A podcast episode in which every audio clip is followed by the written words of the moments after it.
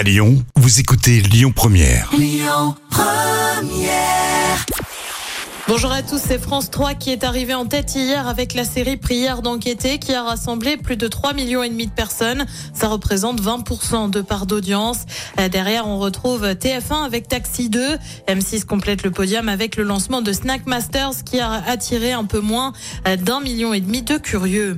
On a la date du retour de la Starac. Vous le savez, l'émission était revenue après 20 ans d'absence l'automne dernier. Ça a d'ailleurs cartonné hein, avec environ 4 millions de personnes euh, qui ont suivi les primes, près de 2 millions pour la quotidienne chaque jour.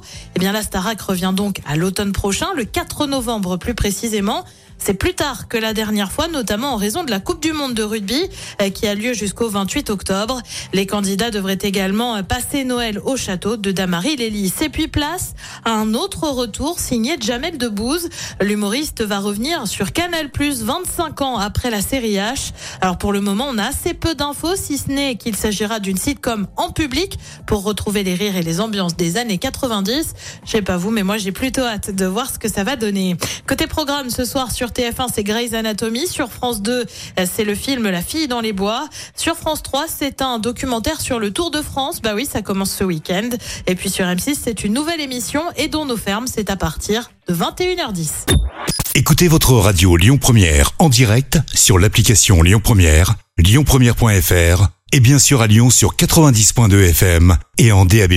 Lyon Première